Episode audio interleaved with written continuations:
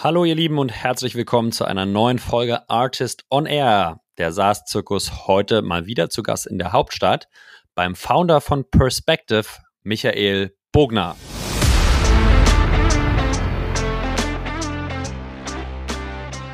Webinar, glaube ich, ist auch einfach, vor allem im Product-led Growth-Umfeld, äh, so ein wichtiges Instrument, weil eigentlich, eigentlich replaced es deinen Sales-Mitarbeiter.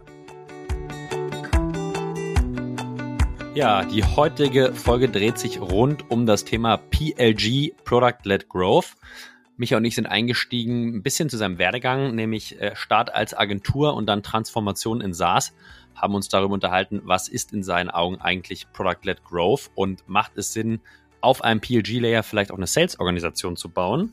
Äh, Michael hat uns Einblicke gegeben in die Bedeutung von ähm, Webinaren und wie er sie nutzt äh, im, im aktuellen Umfeld und hat uns viele, viele Tipps gegeben zur Nutzung von Funnels in der Acquisition von Kunden.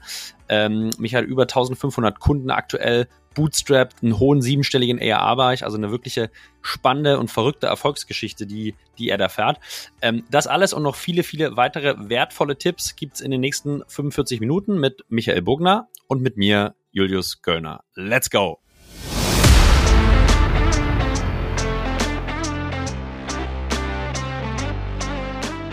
Artist on Air, der SaaS-Podcast für den deutschsprachigen Raum. Wertvolle Tipps, von erfolgreichen Gründern, Top-Investoren und führenden Industriepartnern, die euch bei der Skalierung eures Unternehmens schnell und unkompliziert weiterhelfen.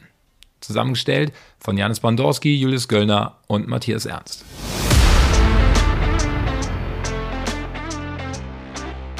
Ja, hallo und herzlich willkommen, Michael. Julius, grüße dich. Vielen Dank. Schön, dass ich dabei sein kann. Ah, da strahlt mich ein strahlendes Gesicht hier an, da, da kriege ich direkt gute Laune. Michael, freut mich, dass du die Zeit gefunden hast und äh, bei uns in der Show zu Gast bist. Michael, erklär doch mal kurz, was macht ihr mit Perspective eigentlich? Uh, yes, ja, einfach gesagt äh, sind wir ein, ein Funnel-Builder. Äh, das heißt, uns verwenden kleine mittelständische Unternehmen, um über Social Media neue Mitarbeiter zu finden, mit sogenannten Recruiting-Funnels äh, oder andere Mittelständler verwenden uns, um neue Termine zu generieren mit Terminfunnels. Aber für alle, die in diesem ganzen Funnel-Game noch nicht drin sind, äh, vielleicht ist es ganz spannend, Julius, wie wir eigentlich darauf gekommen sind, wenn ich da direkt mal rein reingehe.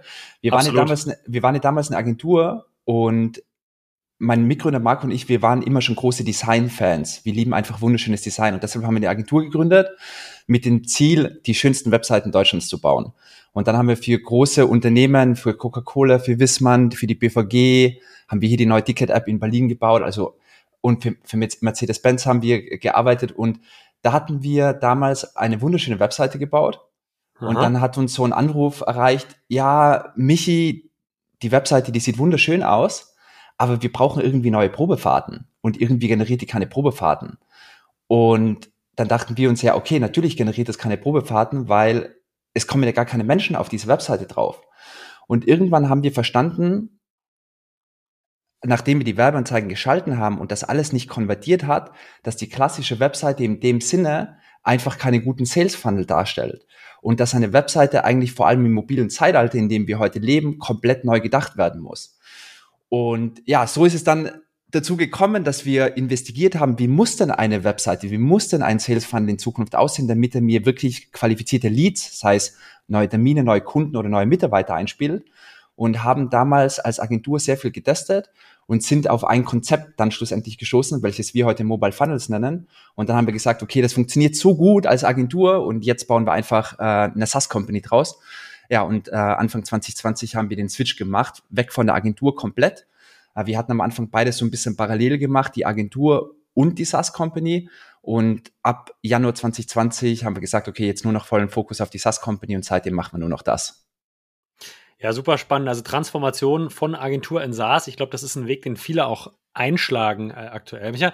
Aber vielleicht nochmal für alle, die mit Funnel auch noch gar nicht so viel zu tun haben. Funnel ist quasi eigentlich ein, Klickprozess oder ein Klickflow, der in irgendeiner Art und Weise zu einem Conversion-Event hinleitet. Du meinst schon das kann eine Probefahrt sein, das kann wahrscheinlich eine Bewerbung sein, das kann irgendwie eine e Eingabe von einer E-Mail-Adresse zum Download von einem PDF sein, sondern also sozusagen ein Schritt für Schritt Guiding durch einen Tunnel, durch einen Funnel oder durch einen Trichter durch, in dem der User einfach durchgeführt wird, oder? Kann man so sagen? Ganz genau, ganz genau. Der, der, der, spannende Punkt ist der folgende. So viele, oder ich würde sagen, jedes moderne Unternehmen schaltet heute in einer gewissen Art und Weise Werbeanzeigen, entweder auf Facebook, auf Instagram, auf TikTok, wo auch immer die Zielgruppe ist. Und die Frage ist, was passiert hinter dieser Werbeanzeige? Und meistens packen die meisten Unternehmen hinter dieser Werbeanzeige irgendwie eine normale Webseite oder sowas. Aber ja. das konvertiert halt alles gar nicht. Und da haben wir uns halt wirklich einen Prozess überlegt, wie muss eigentlich der Prozess hinter der Werbeanzeige aussehen, um eben ein spezifisches Ziel zu erreichen. Du hast die Ziele gerade angesprochen. Entweder ich will Termine generieren für mein Business oder ich will neue Mitarbeiter gewinnen oder ich will einfach eine große E-Mail-Liste aufbauen. Und für diese drei Ziele haben wir am Ende des Tages verschiedene Funnel-Vorlagen, die sich extrem gut dafür eignen, um eben dieses Ziel sehr performant und mit wenig Werbebudget zu erreichen. Mit wenig Werbebudget, das klingt natürlich erstmal vielversprechend. Ja, vielleicht können wir erstmal kurz einsteigen ins Pricing eurer SaaS-Lösung. Also ähm, ich habe rausgehört, ICP, vielleicht starten wir kurz mit ICP, ist wahrscheinlich sehr vielseitig von kleinen Unternehmen über Mittelständler bis hin zu äh, den Mercedes-Benz äh, von dir erwähnt. Kannst du uns, gibt es dennoch irgendwie eine Segmentierung in euren ICPs, die ihr intern selber verwendet oder sagst du es einfach so breit, äh, jeder nutzt es? Ja, tatsächlich ganz am Anfang wussten wir gar nicht, äh, wer so unser Kunde ist. Deshalb haben wir einfach ganz breit äh, Werbeanzeigen geschaltet und gesagt, hey, bau hier deinen eigenen Funnel. Was sich so ein bisschen herausgestellt hat, aber ich glaube, das ist äh, relativ relativ klar. Im Nachhinein ist es meistens klar, dass die Menschen, die einfach heutzutage schon Werbeanzeigen auf Social Media schalten, einfach unser ICP schon mal mehr entsprechen wie Menschen, die noch nie was mit Online-Marketing gemacht haben weil wir werden ja am Ende des Tages nur dann erfolgreich, wenn unsere Kunden erfolgreich werden. Und deshalb sehen wir vor allem einfach extrem hohe Retention Rates, wenn wir Agenturen ansprechen, Online-Marketing-Agenturen zum Beispiel, weil das ist deren Brot- und Buttergeschäft tagtäglich für ihre Kunden und dann tatsächlich in allen Bereichen, was, un, was unsere Agenturkunden alles für eine Funnels bauen, in welchen Bereichen, wirklich in allem, was wir da jeden Tag sehen. Deshalb würde ich sagen, ein Sales Funnel an sich selbst oder ein Recruiting Funnel macht ja so gut wie für jedes Unternehmen da draußen Sinn, weil jeder muss ja in irgendeiner oder sollte in irgendeiner Art und Weise von diesen Möglichkeiten von Online-Marketing profitieren. Aber die beste Zielgruppe für uns sind tatsächlich Agenturen oder Online-Marketing-Professionals, die einfach ihr Handwerk verstehen und wissen, wie man zumindest eine Facebook-Werbeanzeige aufsetzt. Okay, dann lass uns mal in, das, in die Pricing-Dimension einsteigen. Also wie preist ihr euer aktuelles SaaS-Produkt? Genau, auch ein super spannendes Thema. Ähm, ich glaube, wir sind da noch lange nicht am Ende angekommen und haben da noch sehr viel Potenzial, aber du kennst das, wie es so häufig ist in, in, in Startup. Es gibt immer so viele Prioritäten. Ähm, wir haben drei Pläne, also der günstigste Plan startet ab 79 Euro pro Monat, dann der mittlere 149 Euro und der größte 299 Euro. Und in jedem dieser drei Pricing Tiers sind am Ende des Tages unterschiedliche Funktion, Funktionalitäten enthalten und unterschiedliche Capacities. Also Capacities im Sinne von, wie viel Funnels kannst du mit diesem Account bauen, wie viele Besucher können auf diesen Funnel raufkommen, wie viele Domains kannst du connecten. Und dann gibt's noch einen vierten Pricing-Tier. Und zwar, wir haben tatsächlich Kunden dabei, die 500 Funnels in ihren Account haben und die bekommen dann eben eine Custom-Lösung von uns. Das heißt, eigentlich sind es vier Pricing Pläne, wenn man so will, wobei ja, 99 oder 100 Prozent unserer Kunden starten tatsächlich mit einer der drei Plänen auf unserer Webseite. Ja, das andere ist sozusagen, Plan 4 ist dann die Enterprise-Version für Heavy Usage. Habt ihr mal, genau. ob ihr eine von diesen Usage-Dimensionen, also Anteil, Anzahl Funnel, Anzahl Besucher, irgendwie vielleicht nochmal modular herauslöst aus dem Pricing und die dann vielleicht wirklich Usage-only Price, also das heißt, okay, 1000 sagen wir jetzt mal ganz vereinfacht, 1000 Besucher sind inklusive in dem mittleren Paket. Und wenn du aber bei 1001 bist, für die nächsten 100 zahlst du nochmal 10 Euro. Und für die nächsten 100 zahlst du nochmal 10 Euro. Und für die nächsten 100 zahlst du nochmal 10 Euro. Also habt ihr schon mal überlegt, ob ihr nicht nur die Packages macht, sondern die, eine Dimension aufbrecht? Ähm, absolut, genau das machen wir auch, wenn du jetzt auf dem höchsten Plan bist, auf dem Advanced Plan bei uns. Und du hast zum Beispiel, ähm, ja, drei, das sind 30 Funnels inkludiert. Und du brauchst jetzt 31 Funnels, dann kannst du dir ganz flexibel einfach 31 Funnels hinzubuchen oder mehr. Aber wir sagen erstmal musst du auf den Advanced Plan und dann machen wir die Individuallösung mit dir und dann hast du auch tatsächlich die Möglichkeit, das haben wir jetzt erst vor kurzem released, ja, äh, dass, dass du sozusagen auch als Enterprise-Kunde auch Self-Serve in der Software drin hast. Das heißt, du kannst dann, du musst wissen, wir sind halt ein komplett reines BLG-Modell. Wir haben bis heute, also wir haben fast jetzt mittlerweile fast 3000 Kunden ne? und wir haben halt bis heute noch nie mit einem Kunden einen Vertriebscall gehabt, einen Sales Call gehabt oder noch nie ähm, ja, wir, wir haben einfach keinen Kontakt auch mit den Kunden. Das heißt, ich rufe natürlich unsere Kunden an, aber eher vereinzelt, um einfach zu verstehen, was sie wollen. Aber wir haben keine, kein, kein Team in der Firma, was eigentlich mit diesen Kunden, Kunden auf regelmäßiger Basis spricht. Und deshalb denken wir halt immer, ich glaube, von dem, was wir jetzt an, an Kunden haben und Revenue machen, sind, wir, wir sind ja bis vor kurzem irgendwie nur 20 Leute gewesen, mussten wir halt immer so in hochskalierbaren Möglichkeiten denken. Und deshalb haben wir sogar diesen letzten Plan, diesen Enterprise-Plan, den sogar auch noch Self-Serve in die Software eingebaut. Ich überlege, ich bin tatsächlich überlegen, ob das so eine gute Idee ist, weil es macht jetzt schon Sinn für uns, tatsächlich auch in Sales und in Customer Success zu investieren, obwohl wir uns lange davor gedrückt haben. Und ich habe irgendwo mal auf Twitter so, eine, so, ein, so ein cooles Foto gesehen, so der First-Time SaaS-Founder und da war irgendwie so, I never will hire salespeople so, weißt du? Weil ganz am Anfang, wenn du gründest, so, nein, ich mache alles BLG und alles nur voll automatisiert. Aber ich merke schon, je größer wir werden, desto spannender wird das Thema für uns jetzt auch mal in Customer Success zu investieren und in Sales vor allem. Ähm, ja, weil wir da so viele Chancen sehen. Ihr habt's gehört, der Michael denkt gerade darüber nach, einen zusätzlichen Sales Layer aufzubauen und das bringt mich zu unserem aktuellen Werbepartner Global Sales Leaders, kurz GSL. GSL hat ebenfalls erkannt, dass viele Unternehmer mit den Herausforderungen zu kämpfen haben, ihre Sales Engine auf- und auszubauen. Das Thema gehen sie daher proaktiv an und helfen starken Tech- und SaaS-Unternehmen dabei, einen skalierbaren und datengetriebenen Outbound-Vertrieb aufzubauen. Egal ob frühphasiges Startup, Scale-up nach Finanzierungsrunde oder dem seniorigen Mittelstand, GSL kommt als zusätzlicher Arm in deine Sales-Struktur und hat so mittlerweile über 180 Unternehmen geholfen, über unterschiedliche Kanäle Neukunden zu generieren.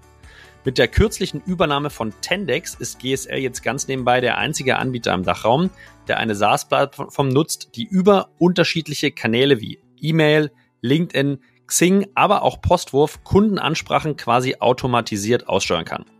Wenn du also ein Unternehmer oder Head of Sales bist und mehr PS auf der Straße brauchst, schau unbedingt vorbei auf gs-leaders.com oder melde dich gern direkt bei Robert Borchardt via LinkedIn. Der spricht täglich mit vielen Unternehmern und Vertriebsverantwortlichen, um deren Strukturen effizient zu skalieren. Und jetzt geht's weiter mit dem Pod.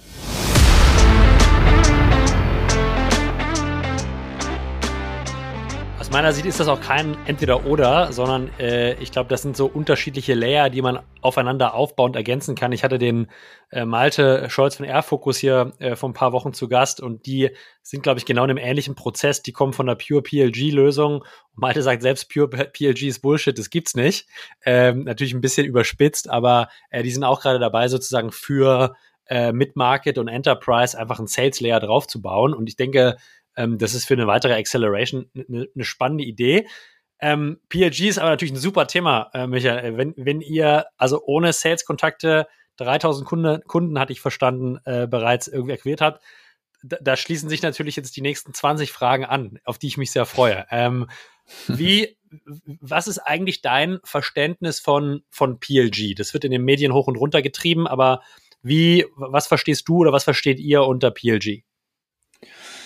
Was ich unter BLG verstehe, ist, dass es eine extrem stark, also ich glaube, es beginnt erstmal, also ich denke wirklich, die Zukunft ist erstmal PLG. Ähm, ich habe letztens äh, vom, von SaaS Street ein richtig cooles YouTube-Video gesehen von dem ehemaligen CRO von HubSpot, von Mark. Und fand das so spannend, weil er meinte auch, dass die Revolution, die die letzten 20 Jahre in Software as a Service stattgefunden hat, dieselbe Revolution applied jetzt auf Software as a Service wird jetzt nochmals im BLG stattfinden. Und ähm, ich glaube, es beginnt alles bei den Gründerpersönlichkeiten oder den Gründerinnen, weil ich glaube, man muss halt einfach eine sehr hohe Passion mitbringen und Leidenschaft mitbringen, die besten Produkte auf dieser Welt zu bauen. Weil ich denke, es ist super hart, ein BLG-Modell zu bauen, wenn man einfach eine Software hat, die aussieht wie aus den 1990er Jahren, wenn ich ganz ehrlich bin. Und damit, damit beginnt das Ganze. Und darauf aufbauend ist es aus meiner Perspektive einfach super wichtig, dass eigentlich die ganze Organisation sich rund um das Produkt fügt. Das heißt, mhm. das Produkt steht einfach im Mittelpunkt der Organisation und alle helfen am Ende des Tages, das Produkt zu verbessern. Es ist ja eigentlich nur noch ein großes Produkt, finde ich. Das heißt, Marketing überlegt sich, wie können wir besseres Marketing machen, wie können wir im Produkt mehr helfen, das Marketing zu verbessern. Customer, alles ist, Produkt spielt, ist einfach in der Mitte in der, in der Org-Chart und darum herum sind alle anderen Teams.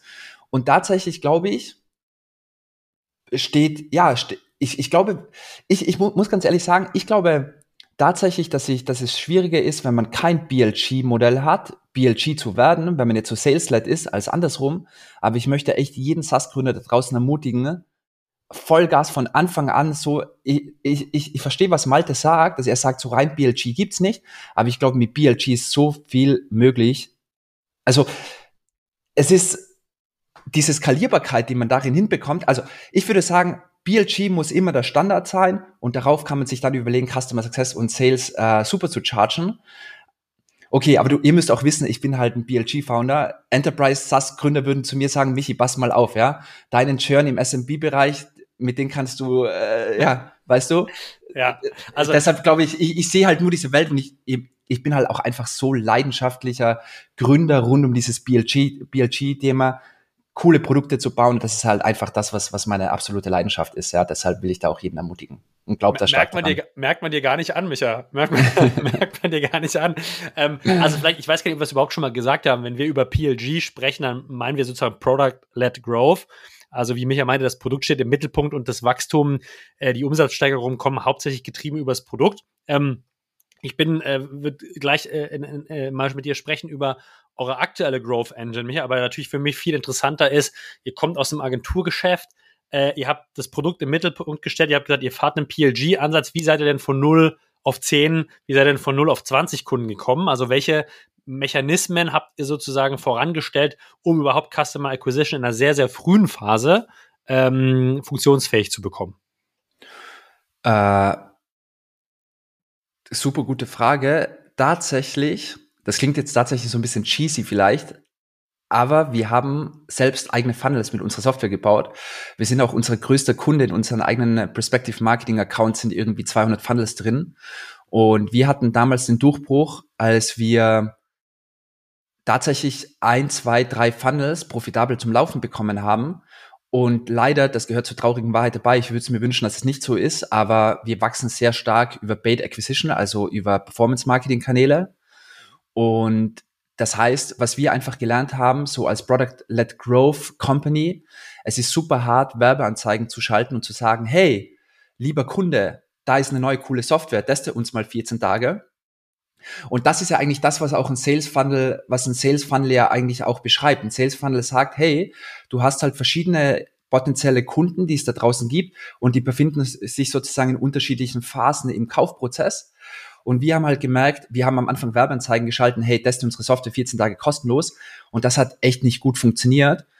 Und dann sind wir übergegangen und haben eben verschiedene Funnels getestet, äh, wie zum Beispiel einen Webinar-Funnel. Das heißt, was ich damals gemacht habe, ich habe ein Jahr lang jeden Donnerstag live einfach ein Webinar gemacht und am Anfang ohne große Intention. Also meine Intention war einfach, unsere Kunden erfolgreich zu machen. Das heißt, jeden Donnerstag um 10 Uhr war ich hier im Büro, dann habe ich mein, mein, mein Webinar angeschaltet und dann kamen Leute rein und dann habe ich die beraten, dann haben die im Chat geschrieben und so sind wir erstmal groß geworden. Und ganz ehrlich gesagt, Webinar, glaube ich, ist auch einfach vor allem im Product-led Growth an, äh, so ein wichtiges Instrument, weil eigentlich, eigentlich replaced es deinen Sales-Mitarbeiter, wenn man so will. Und wenn man so Webinare einmal gut optimiert hat, dann ist es halt wirklich so, dass du eigentlich dir so viel, du sparst dir deine ganze Vertriebsmannschaft erstmal vorne, weil, weil du als Gründer oder als Gründerin richtig gut verkaufen kannst, dann bist du hochskalierbar, weil irgendwann kannst du es automatisieren. Aber was wichtig ist, bevor wir es automatisiert haben, ich habe, bevor wir das automatisiert haben, halt erstmal ein Jahr lang jeden Donnerstag live gemacht und jeden Donnerstag nach dem Webinar habe ich mich hingesetzt und das Feedback wieder eingearbeitet und, und das Webinar verbessert. Und jetzt läuft seit zwei Jahren automatisiert. Wir sagen auch gar nicht, äh, dass das jetzt live wäre oder so. Ja, das ist, äh, es ist jeden Tag live moderiert. Vier, äh, viermal die Woche läuft das mittlerweile. Vier oder fünfmal die Woche läuft das. Und ja, das ist nach wie vor ein wichtiger Sales Funnel von uns.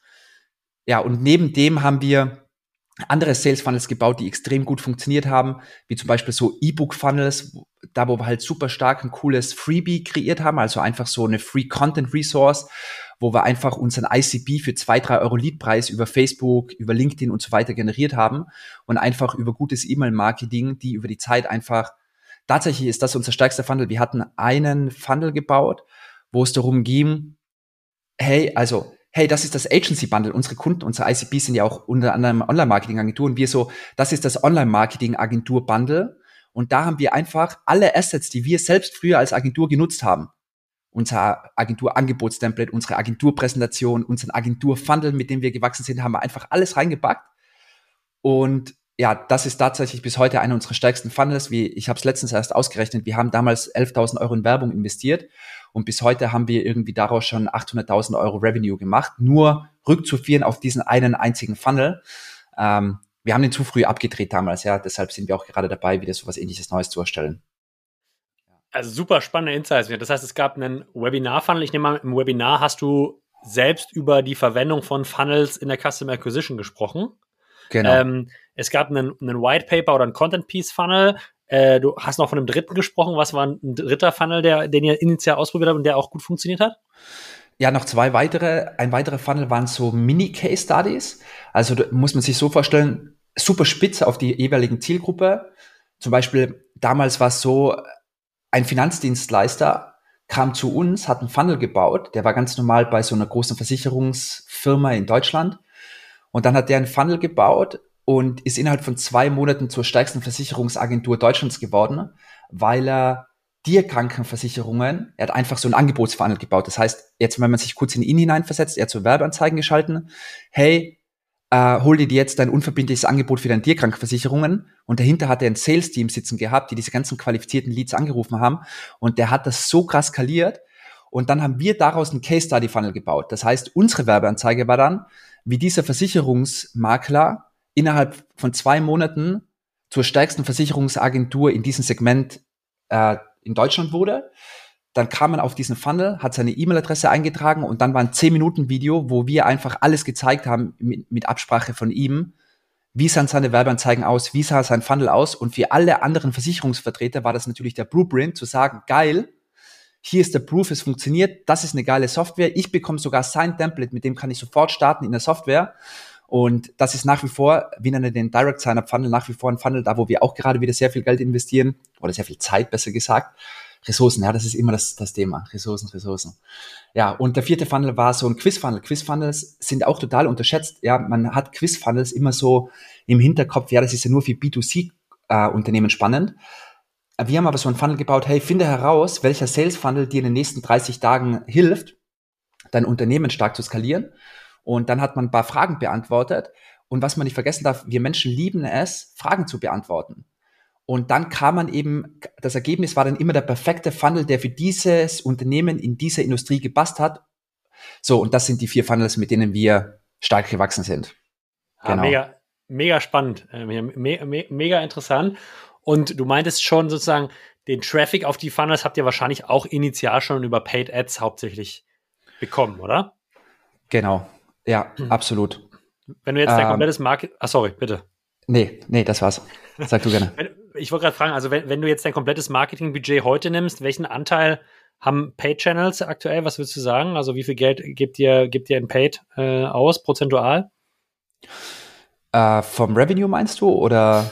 Von euren Gesamtmarketingausgaben. Also ihr werdet ja sicherlich, Community sprechen wir gleich noch drüber, da wird ja sicherlich auch ein bisschen äh, Geld reinfließen, um das überhaupt zu managen, sei es in FTE-Kosten, also Personalkosten oder ähnliches. Aber wenn du jetzt so vergleichst, wir können es auch gerne auf Basis der Revenues machen, über welchen Kanal kommen die meisten Revenues, wie, wie viel Prozent der Revenues machen es einfach, würdest du sagen, kommen, kommen immer noch über Paid? Also wie wichtig ist der Kanal für euch? G genau, also so gesehen was, was sind eigentlich, also unser stärkster Kanal, den wir haben, ist tatsächlich Mund-zu-Mund-Empfehlung. Also ungefähr 50 bis 55 Prozent kommen halt tatsächlich über Weiterempfehlungen. Okay, ähm, krass. Mhm. Und ganz ehrlich gesagt, ich glaube auch, dass unser Bait Acquisition Game nicht so auf, ich glaube, wir hätten, wir sind ja, wir sind ja ohne Investoren unterwegs, wir sind ja Bootstrap. Und das heißt, ich glaube, wir hätten es nicht geschafft, diese Journey so zu machen, wenn wir nicht so viele Organic oder Sign-ups hätten, für die wir eigentlich nichts bezahlen. Weil wir, ja. wir, wir kalkulieren halt häufig einfach diesen Blended, äh, ähm, also Blended einfach Kack. so Blended ja. Kack, ja, also wie viel sind alle Sign-ups und da rechnen wir uns die Zahlen dann halt manchmal auch schön, wenn man ganz ehrlich ist. Aber das funktioniert halt deshalb, weil wir halt so einen hohen Organic Uplift haben, wie wir das nennen. Und deshalb, das ist der stärkste Kanal und der zweitstärkste Kanal ist dann direkt äh, Bait Channel. Und bei Bait ist wichtig, und das ist auch wieder so eine Sache, die ich echt ähm, vielen mitgeben kann. Immer wenn ich mit vielen Software-Service-Unternehmen spreche, die meisten, äh, mal nur mein Gefühl, korrigiere mich bitte, wenn ich falsch liege, aber sind vor allem immer nur auf Google stark. Das heißt, die spielen halt immer diese Google, dieses Google AdWords Game. Aber ich finde, wenn man sich als Unternehmerin, Unternehmer wirklich mal hinsetzt und diese ganzen Push-Kanäle hackt, also immer wenn ein Kunde nicht aktiv nach einer Lösung sucht, also LinkedIn, Facebook, Instagram, je nachdem, wo die Zielgruppen sind, äh, YouTube, alles, was es da draußen halt so gibt, hat man halt diesen großen Vorteil, finde ich persönlich, dass man eben den Markt stark erweitern kann und nicht nur auf die Anfrage, die es in dem spezifischen Markt gibt, beschränkt ist. Ein Beispiel, als wir mit Funnels gestartet sind in Deutschland, wir mussten jedem erklären, was ein Funnel ist. Und das heißt, es gab gar kein Suchvolumen dahinter. Und deshalb hat es für uns auch gar keinen Sinn ergeben, auf Google zu starten, sondern wir, das war halt ein erklärungsbedürftiges Produkt. Und ich glaube, so, so, so, geht es vielen Software-Service-Unternehmen da draußen, dass das Produkt jetzt nicht so einfach ist, so, oder nicht so krass gesucht, nicht so häufig gesucht wird oder das Suchvolumen relativ klein ist. Und da ist es schon echt richtig cool, Push-Kanäle in Kombination mit Funnels einfach gut zu hacken.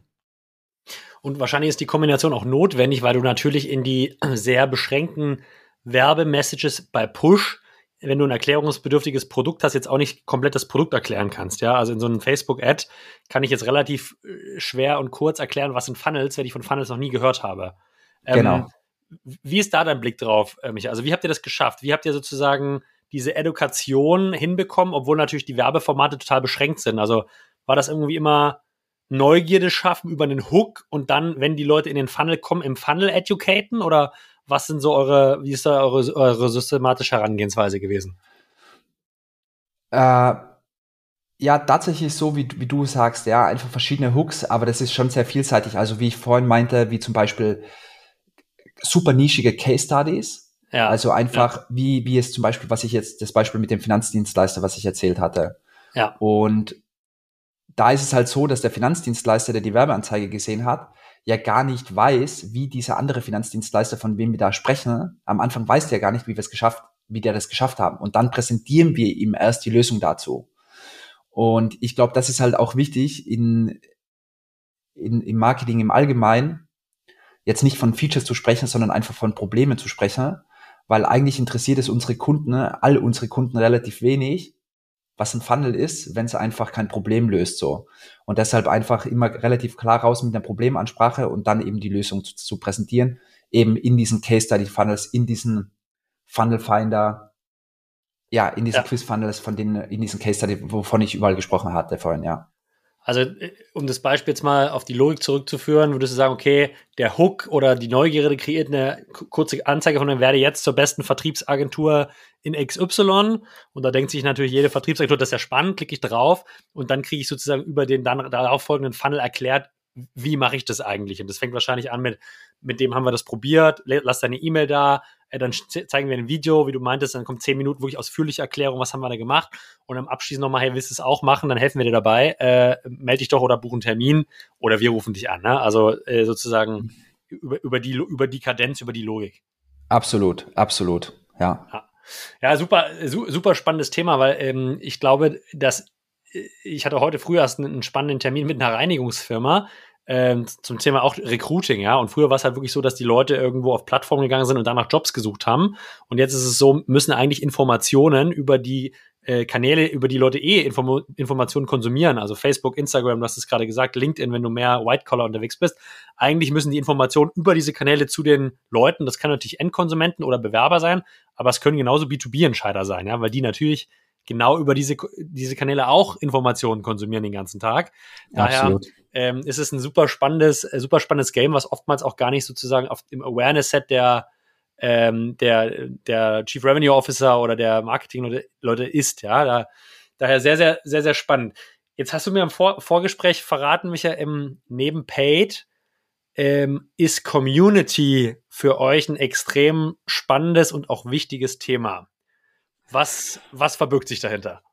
Ja, absolut. Also Community würde ich jetzt nicht unbedingt als Custom Acquisition Kanal sehen, sondern Community, also was ist diese Community, die wir da gebaut haben? Es war damals so, dass als wir gestartet sind, dann hab, hatte ich ja da diese Live-Webinare gemacht und und dann habe ich irgendwie gemerkt, in diesem Chat von, also in diesem Chat von diesem Live-Webinar wollten sich Leute immer austauschen, weil die hatten ja am Ende des Tages alle ein ähnliches Ziel. Und dann sind wir einfach hingegangen und haben auf Facebook eine Community eröffnet, einfach auf Facebook an sich selbst. Natürlich wird es viele Software-Service-Unternehmer geben, die sagen so, ah, Facebook, meine Zielgruppe sind da nicht. Aber es gibt mittlerweile auch, heute würde ich es auch nicht mehr auf Facebook machen, ähm, denn es gibt mittlerweile auch richtig coole Software-Service-Anbieter, die dir eigentlich die komplette Software, eine Community-Software zur Verfügung stellen. Ja, long story short, ähm, und mittlerweile, also, und, und dann und, und, und dann hat es eben begonnen, dass immer mehr Leute in diese Community rein sind und die haben sich immer ausgetauscht darüber. Und dieses, diese Community ist mittlerweile äh, für uns als Perspective, wenn wir jetzt mal den Kunden Mehrwert sehen, für den Kunden ist es halt echt der Wahnsinn, weil wenn du jetzt mal als stiller Beobachter in diese Community reingehst, dann siehst du einfach super viele Leute, die die ganze Zeit ihre Funnels posten. Das heißt, super viele Recruiting-Funnels, die geben sich gegenseitig Feedback darauf das heißt, du bekommst erstmal for free Hilfe und bekommst einfach eine objektive Meinung. Dann entstehen so viele Freundschaften daraus, das ist so witzig. Ich kenne halt die ganzen aktiven Community-Mitglieder einfach da drin mittlerweile, die sind seit Jahren da drin und die kennen sich jetzt auch alle untereinander, die veranstalten dann teilweise, die treffen sich irgendwo in der Stadt, tauschen sich über Masterminds aus. Und dann gibt's auch andere, die sind so smart, habe letztens mit jemandem telefoniert, der meinte, du Michi, ich habe letztes Jahr äh, siebenstelligen Umsatz gemacht, fast alles von diesen Aufträgen habe ich aus der Community raus generiert. Weil jetzt gibt es ja auch super viele Unternehmer, die in diese Community reingehen, die sagen, ich brauche auch einen Recruiting-Funnel, ich möchte mein Sales-Team skalieren auf 50 Leute. Da haben wir, by the way, dieses Recruiting-Thema können wir auch noch mal zu sprechen, aber das ist eigentlich der Funnel, der am meisten gerade durch die Decke geht.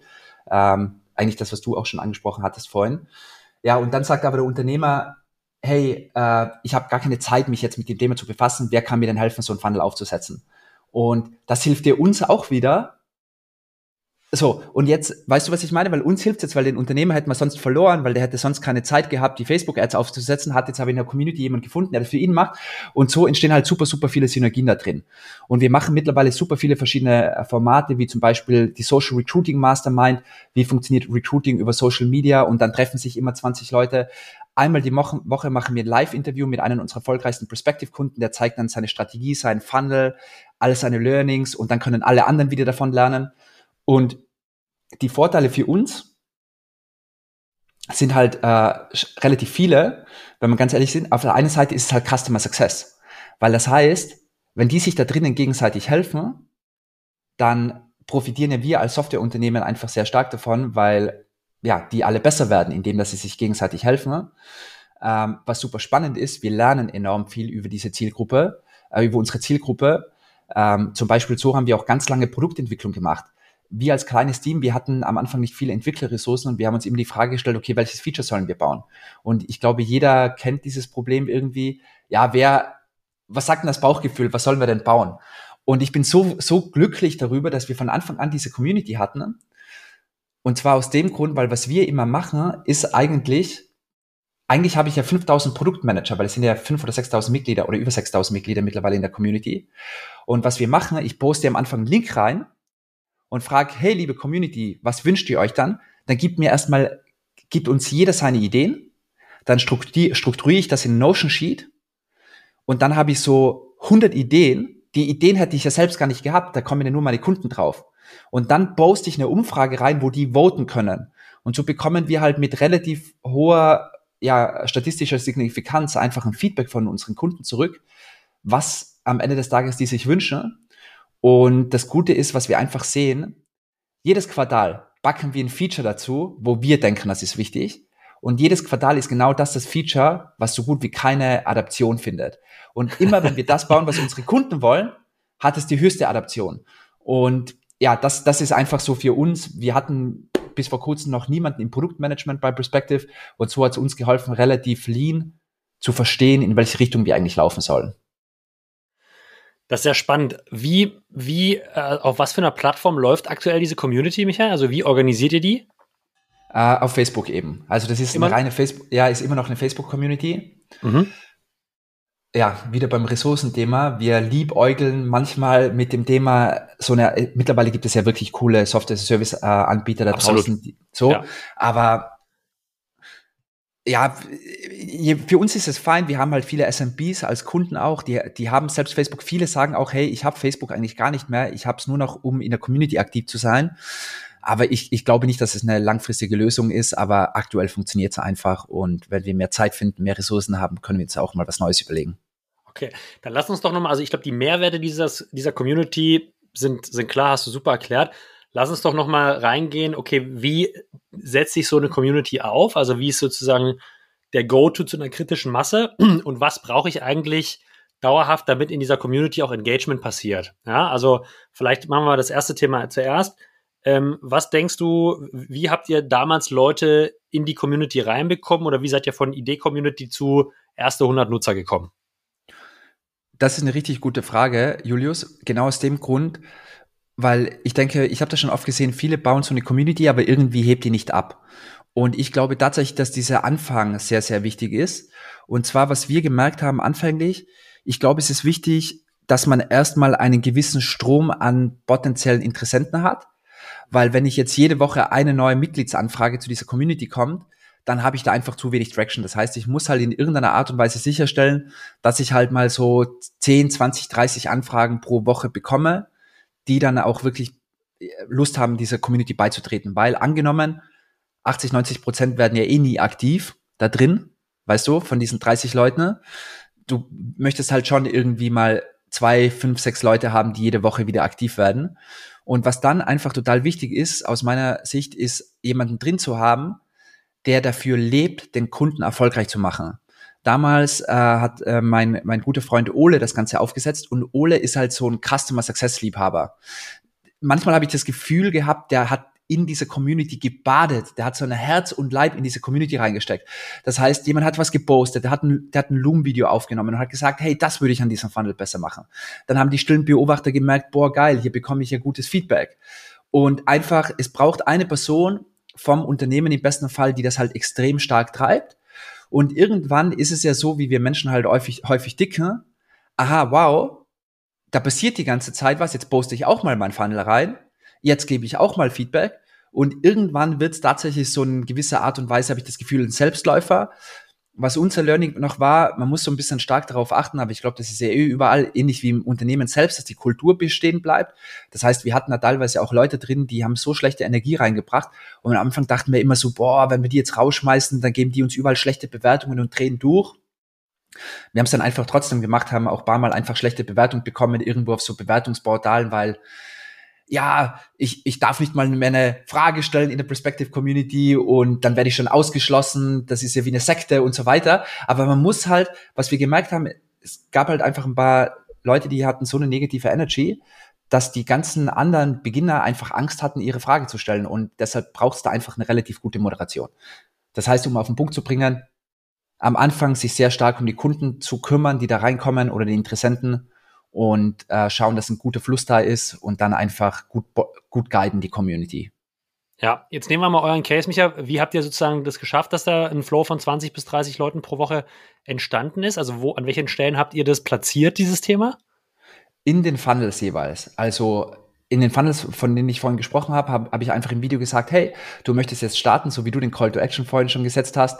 Hey, das hört sich jetzt für dich spannend an. Dann kannst du jetzt unsere Software 14 Tage for free testen und wir haben auch noch eine Community, komm da rein und tausch dich mit anderen aus. Und das heißt, es gab immer einen doppelten Call to Action, einmal zur Free Trial und einmal in die Community. Sehr spannend. Okay. Und ähm, habt ihr schon mal drüber nachgedacht, diese Community gegebenenfalls auch mit einer Paid Barrier zu versehen? Also das sozusagen als eigene Monetarisierungsstream äh, zu veranlagen? Oder sagt ihr so, nee, das ist eigentlich nicht unser Ziel. Für uns ist der Mehrwert, wie vorhin angewendet, an ganz anderen Stellen. Irgendwie Satisfaction, Weiterempfehlung und so weiter. Aber habt ihr mal drüber nachgedacht? Tatsächlich ja. Mittlerweile haben wir folgende Sicht auf unser Business. Wir haben halt gemerkt, zum Beispiel, was wir halt in unseren Retention-Zahlen relativ gut sehen, ist, sobald ein Kunde einmal mit uns erfolgreich ist, sobald eine Person ja einfach Erfolge erzielt mit unseren Funnels, dann geht die Person auch nicht mehr. Und deshalb haben wir gesagt, okay, es darf eigentlich nur ein Unternehmensziel geben, unsere Kunden erfolgreich zu machen und auf diesem Weg dürfen wir keine Steine in den Weg legen. Das heißt, wir produzieren enorm viel Content, der wirklich hochwertig ist, wo andere Coaches den vielleicht für 20, 30.000 Euro verkaufen. Wir haben zum Beispiel einen richtig hochwertigen Kurs entwickelt. Äh, also ich, ich referenziere auf diese ganzen Coaching-Anbieter, die, wenn man da anruft und dann 30.000 Euro Coaching verkauft wird, was ja. in unserem Markt häufig nicht äh, unüblich ist, äh, darf man ja auch, ist, ist ja auch wichtig. Und wir sagen einfach, wir geben alles frei raus. Unser Ziel ist einfach, dass unsere Kunden erfolgreich werden und wenn sie erfolgreich sind, dann verdienen wir schon unser Geld, weil ja, dann werden sie auf höhere Packages upgraden und wenn sie ein paar Jahre unsere Kunden bleiben, dann sind wir auch happy. Deshalb haben wir kein Interesse, äh, ja, äh, irgendwie Geld damit zu verdienen. Jetzt, also nehmen wir das mal als, als Steilvorlage. Ähm, wie sieht denn eure Net Revenue Retention aus auf eurer Kundenbasis? Also die nutzen das, die nutzen das mal. Hast, habt ihr Zahlen dazu? Hast du das im Kopf, äh, Micha? Ja, tatsächlich schon. Also wenn, wenn wir jetzt wirklich von, von, von diesen Kunden sprechen, ähm, die, die erste Erfolge mit uns erzielen, ähm, dann ist es tatsächlich bei roundabout 100 Prozent. Also, mhm, okay. dass wir äh, so gut wie einfach stabil bleiben in allen Segmenten. Und da wird jetzt das ganze Thema Customer Success und Sales spannend für uns, weil man darf nicht vergessen, das hat halt alles funktioniert bisher, ohne dass jemals in, jemand in unsere Company mit unseren Kunden gesprochen hat. Und deshalb sehen wir schon auch in unserem Modell, was SMB angeht, eine Möglichkeit, auch Net Revenue Retention ja auf über 100 Prozent äh, hinauszubringen, äh, 120, 130. Äh, genau, das ist das Ziel. Ja, und ich glaube, das muss man auch ein bisschen hier ins Verhältnis setzen. Ne? Wenn man jetzt erstmal hört, Net, Net Revenue Retention 100, denkt man so, okay, ja, also ist jetzt eher so 120, 130 im Mind als Best Practice. Aber das kommt natürlich extrem, äh, hängt natürlich extrem von den ICPs ab. Und je breiter die ICPs sind, jetzt hast du ja selber schon gesagt, ihr habt sehr viel SMB und auch Mid-Market. Und da ist natürlicherweise der Churn aus, aus Grund von ganz, ganz vielen Gründen hoch.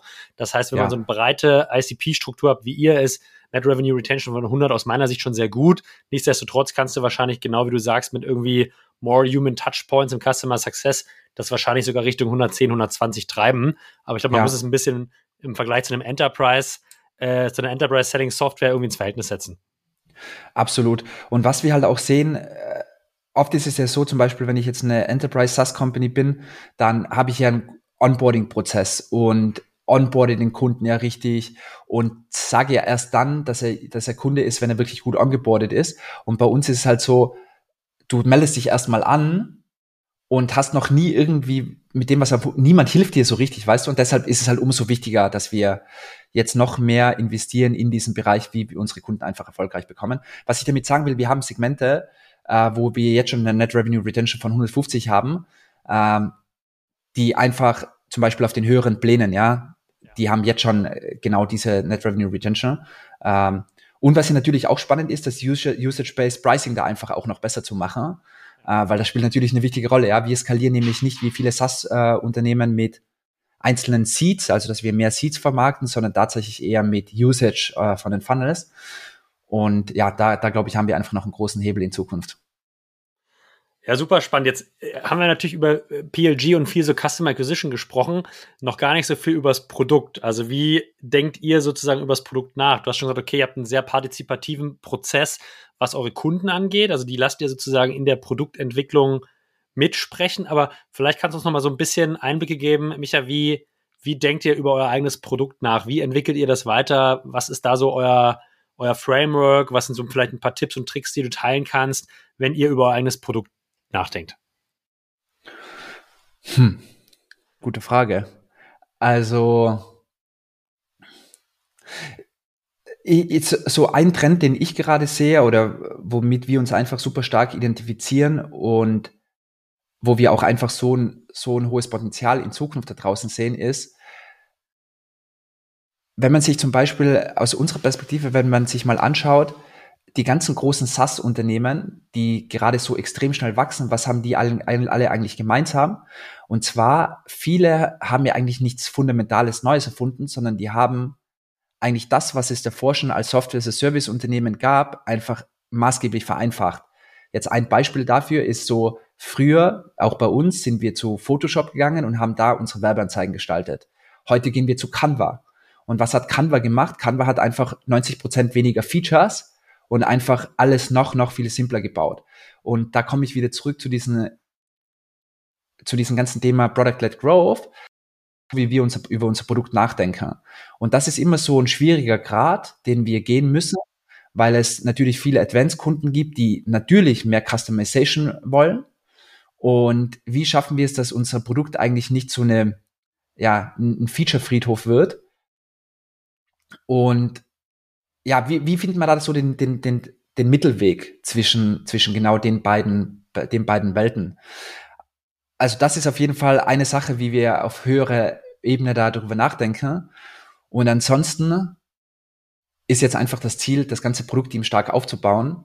Ja. Denn äh, ja, die, die ersten, ich glaube, bis, bis auf drei Millionen ERA damals sind wir irgendwie das darf man eigentlich gar nicht offiziell laut sagen, aber sind wir halt echt mit einem wirklich kleinen Entwicklerteam gestartet.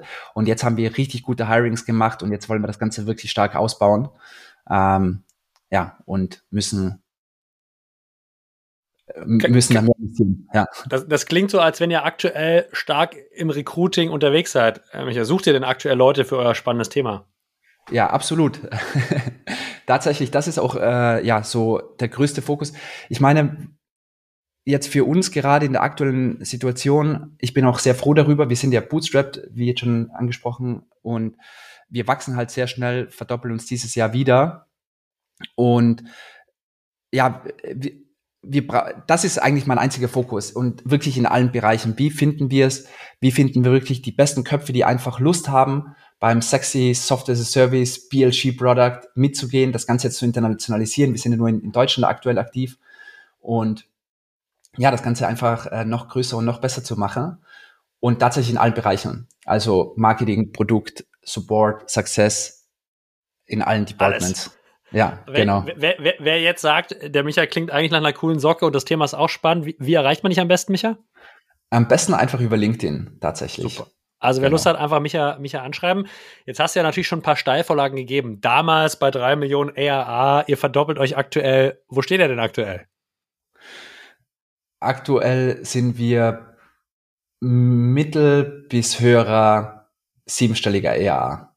Cool. Mittel- bis höherstelliger siebenstelliger ERA und äh, wahrscheinlich habt ihr für nächstes Jahr auch wieder Verdopplung angestrebt. Michael, so wie das klingt. Also es klingt nach ambitionierten Zielen. Ja, ähm, äh, das heißt, äh, sehr, sehr spannende und verrückte auch Erfolgsgeschichte dafür, dass ihr sozusagen aus einer Agentur heraus gebootstrapped habt. Uh, yes es wird immer schwieriger, ja. Das ist mir, wird mir immer wieder bewusst, ja. Das, was wir letztes Jahr noch jeden Monat an ARR hinzugefügt haben, ist dieses Jahr schon das Doppelte und nächstes Jahr wird es wieder das Doppelte.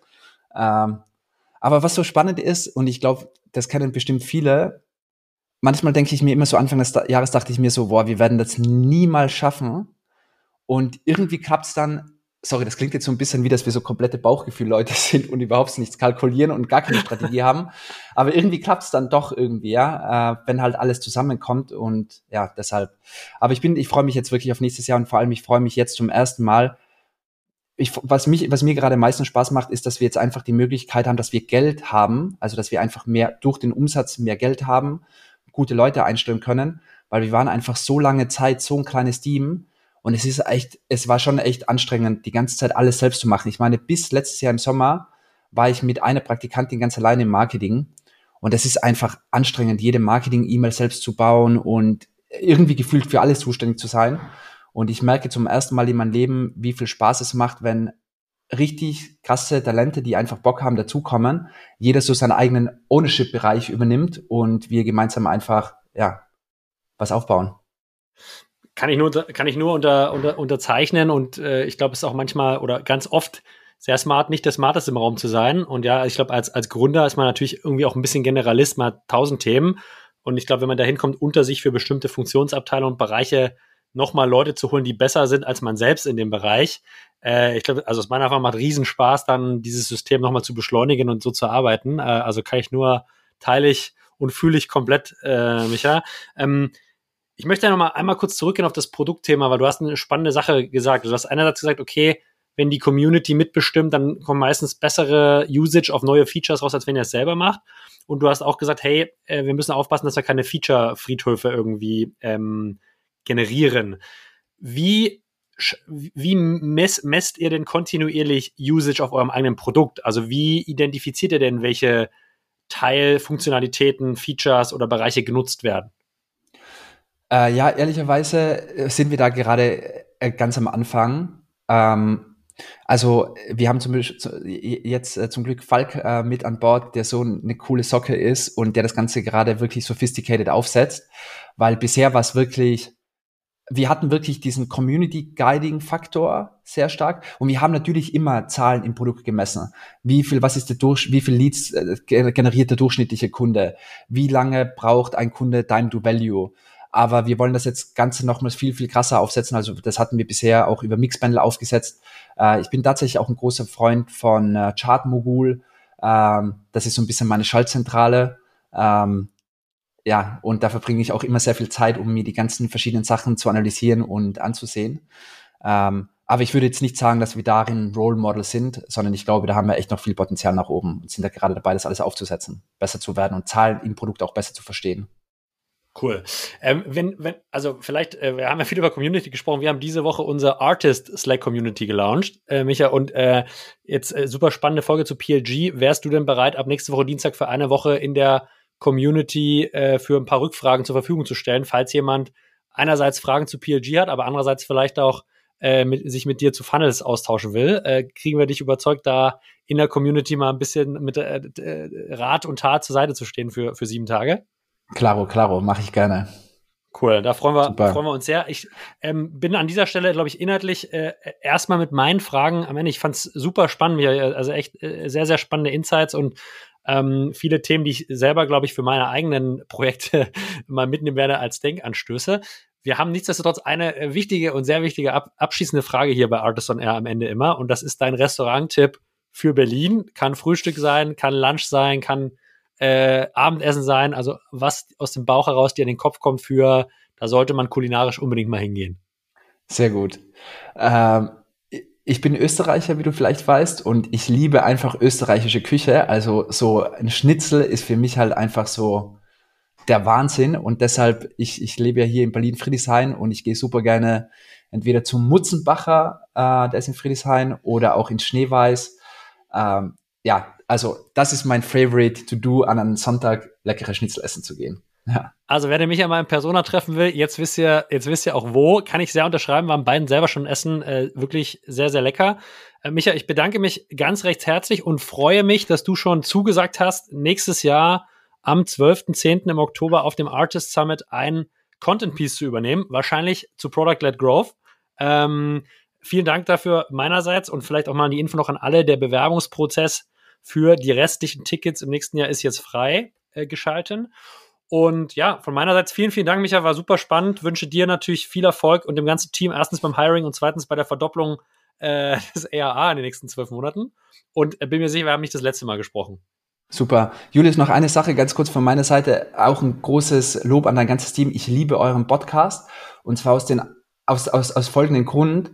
Und ich, ich denke, es geht vielen Zuhörern so bei euch. Ihr geht einfach immer super tief rein und es bleibt nicht immer nur bei der Oberfläche und es macht einfach ich, ich war auf so vielen Software-Service-Messen und immer geht es immer nur so um so, ja, du musst mehr BLG machen. Aber was bedeutet mehr BLG so? Und das finde ich, ihr macht da einfach so einen geilen Job. Deshalb keep up the great work und äh, ich freue mich. Cool. Also ich glaube, das ist ein sehr cooles Schlusswort. Vielen, vielen Dank dafür, Micha, und äh, bis zum nächsten Mal. Ähm, ciao, mein Lieber, mach's gut. Ciao, ciao.